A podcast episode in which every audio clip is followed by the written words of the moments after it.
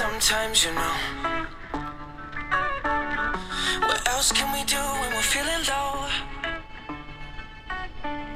So take a deep breath and let it go. You shouldn't be drowning on your own.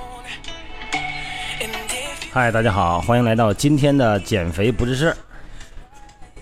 今天呢，我给大家介绍一个运动中经常会出现的身体症状，这个症状呢就是脚后跟疼。这个我在这个减肥不是事儿的微信平台后边呢，也给很多提问的朋友呢做了一个简单的文字描述。但是我想这个文字描述毕竟没有语言描述的这么丰富啊、这么仔细，所以说呢，我还给大家再介绍一下。这个跑步哈、很多人这个概率非常高，都会出现脚后跟疼。有的呢就一直疼下去，变成了很麻烦的一个运动损伤；有的呢跑着跑着就好了，好像，对吧？我是属于跑着跑着就好了那种。然后今天呢，咱们聊一聊这个到底是怎么回事儿。现在跑步哈，甭管是在户外还是在这个室内的跑步机上，一个经常跑步的人来说哈，一周跑个四五次，如果成习惯的话，突然不能跑步了，那个痛苦的滋味，我想很多人都啊深切的感受都有。所以说，其实啊，这个脚后跟疼的这种情况人非常多。这个呢，咱们简单的说哈，它就叫足底的筋膜炎。这个咱们并不孤独哈，不是光咱们有哈，你光像 NBA 那些大腕，科比、加索尔、帕克、邓肯，全都是因为这个足底筋膜炎给弄得有时候上不了场。加索加索尔停了二十场比赛，但是科比呢，据说一场都没停，为什么呀？人家是超人。咱们先了解一下哈，了解一下咱们的脚。这个脚啊，这个足啊，咱叫足。这个足是人体的一个基部，一个基础，就跟那个房屋的地基一样。如果地基不稳，就会造成房屋结构的不良。这个咱们脚底下有一层筋膜，就好像是一片扇形的软组织，主要功能呢就是维持咱们足弓的高度。虽然有扁平足啊，但是咱们还有大部分都是有一定的足弓的。它要维持足弓的高度，要保持正确的走路的姿势。平常呢，在行走或者跑步的时候呢，这个足底这片筋膜呢就会承受重量，哎，然后产生一个拉力，并且呢，在各种不同的情况下呢，呃，给予活运动啊所需要的扭矩力、弹性，还有呢就是吸收地面的反作用力，这个咱能理解。那为什么会得这个筋膜炎呢？这个足底的筋膜炎，它实际上是属于慢性的运动伤害。啊，临床上呢，一般是得这个足底筋膜炎的这个患者呢，往往呢会有这个足部生物力学异常的问题，比方说扁平足、外翻足，这脚外翻、高弓足，就是足弓特别高，还有拇指外翻等等，这些情况都会造成足筋膜的这个更容易侵害。在咱们人体的生物力学这个观点里边来看啊，脚部这个距骨。距下关节过度外翻，会造成足弓低下扁平，然后连带着底下的那个筋膜呢，造成筋膜发炎。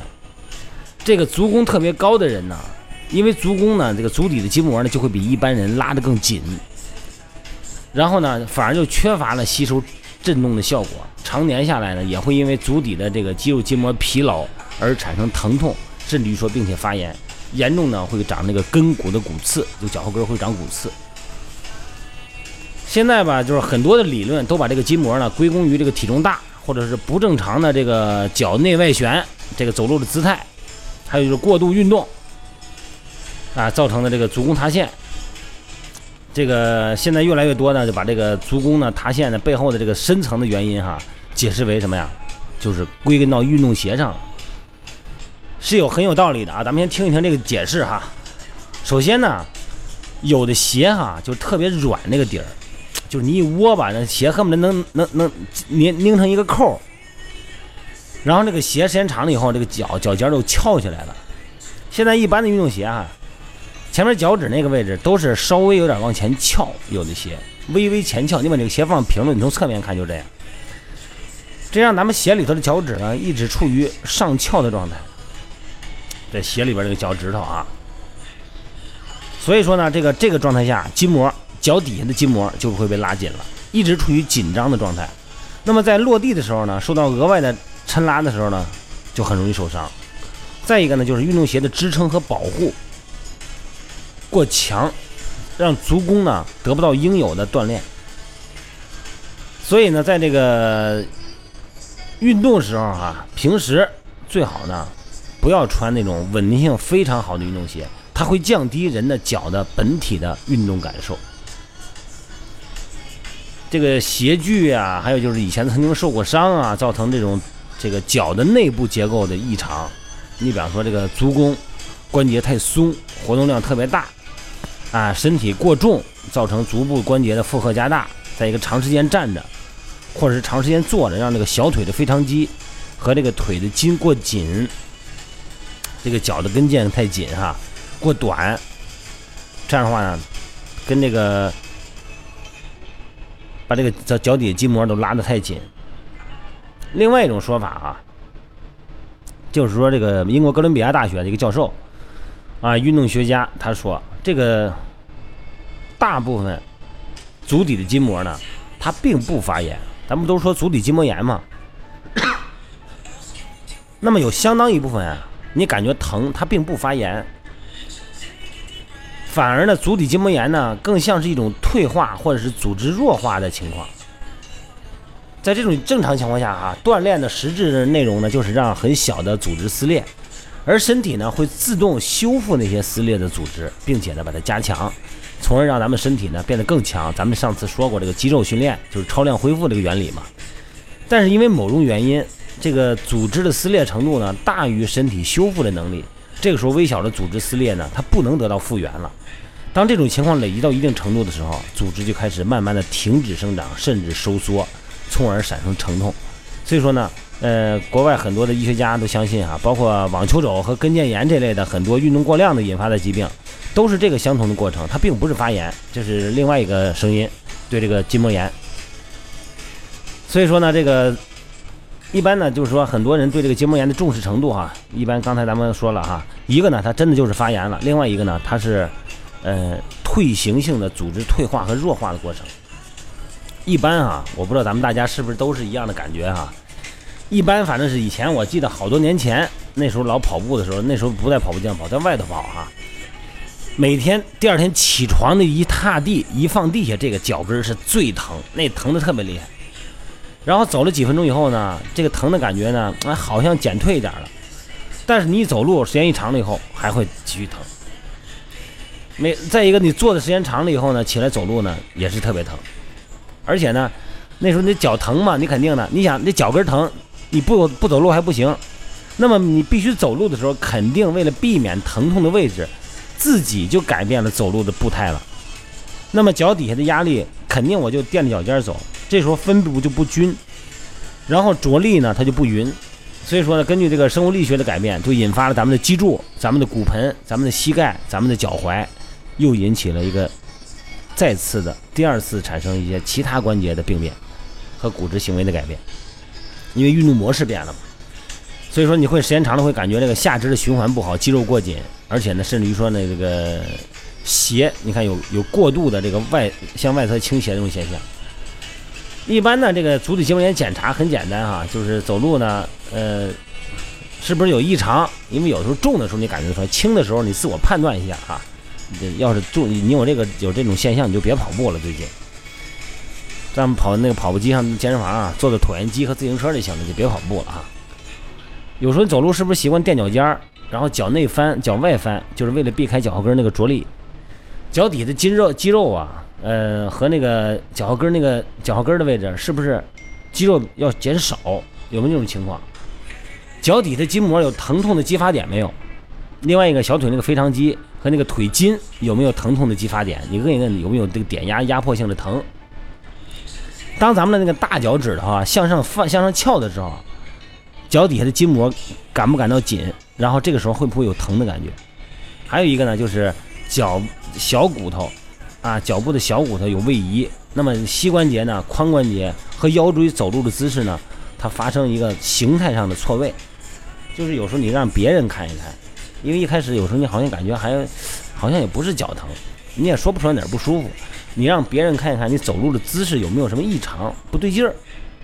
哎，由此判断呢，人的身体可能可能会出现因为脚疼而出现代偿性的运动模式的改变。一般啊，你用那 X 光检查这个疼的时候，百分之十五的人，啊，他这个长骨刺的概率很低，低于百分之十五啊。一般呢，就是说脚底下那个疼呢，就是一般你这个你判断是长骨刺了还是没长骨刺，很简单，就是你压痛点，哎，然后呢，你那个用手指头啊，你压一下这个脚后跟儿，疼。你这个时候呢，你压迫那个脚足弓那个位置韧带，它也疼。一般是成成片的疼的呢，一般它就是一个筋膜。如果你还就是这个个别的点疼呢，这个有可能是长骨刺了哈，你要这学会判断一下，一定要选一个大小合适的鞋子哈。另外那个鞋呢底儿不要太软，就脚尖不要上翘的那种哈。一般治疗方式呢，现在你说昨那那天那个粉咱们那个听众朋友问我用什么方式来治疗，这个呢你首先还是得上医院哈，因为咱们毕竟咱们不是大夫。但是咱们能够能够了解到的呢，就是一般的治疗方式嘛，就是冷敷、热敷、水疗啊、超声波。当然，现在最好的呢，就是体外的这个，呃，从体外的高压震波啊、高压冲击波，这个体外的低压冲击波，不同频率的冲击波进行治疗，那个是效果是目前是最好的。平时穿运动鞋的时候哈，一定要注意保护脚踝啊，减少足部。关节过度的活动，结果又出现脚踝的问题了。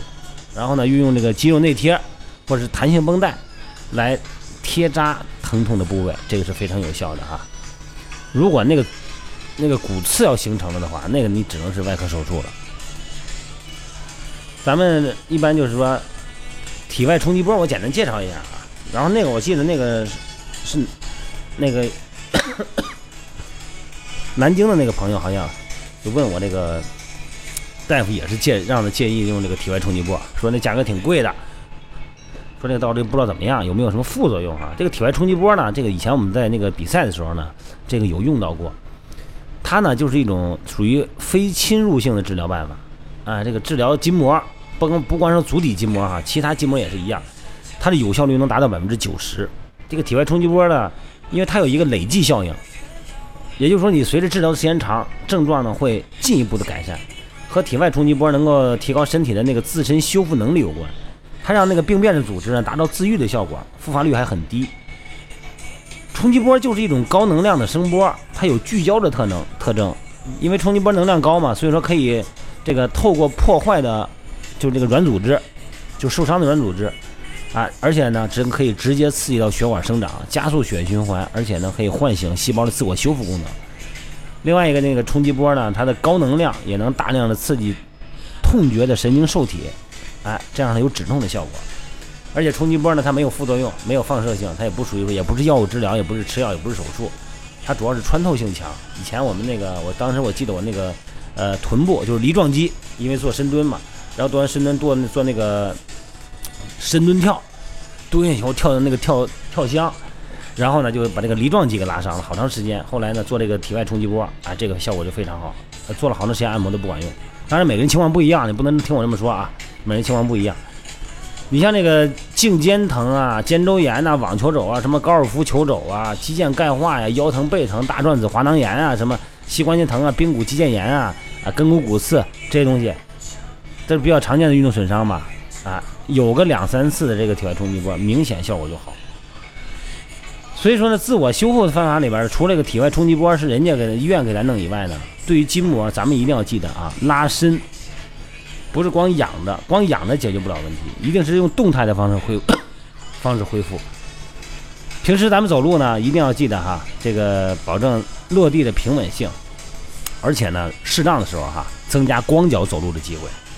啊，在各种地面上增加光着脚走路，增加肌肉的灵活性和本体感受能力。再一个就增增加那个脚腕的灵活性，比方说啊，做一些脚腕的，用脚趾头抓抓东西、抓球，啊，增加脚趾头的灵活性。再一个，运动鞋千万别盯着一双穿，这个问题我以前说过，别一穿这一年到头就穿一双鞋，这鞋都穿变形了。然后呢，就是多做拉伸。另外一个用那个网球啊，或者说那个按摩球，哎，刺激足底的那个筋膜。增加它的血循环，好吧？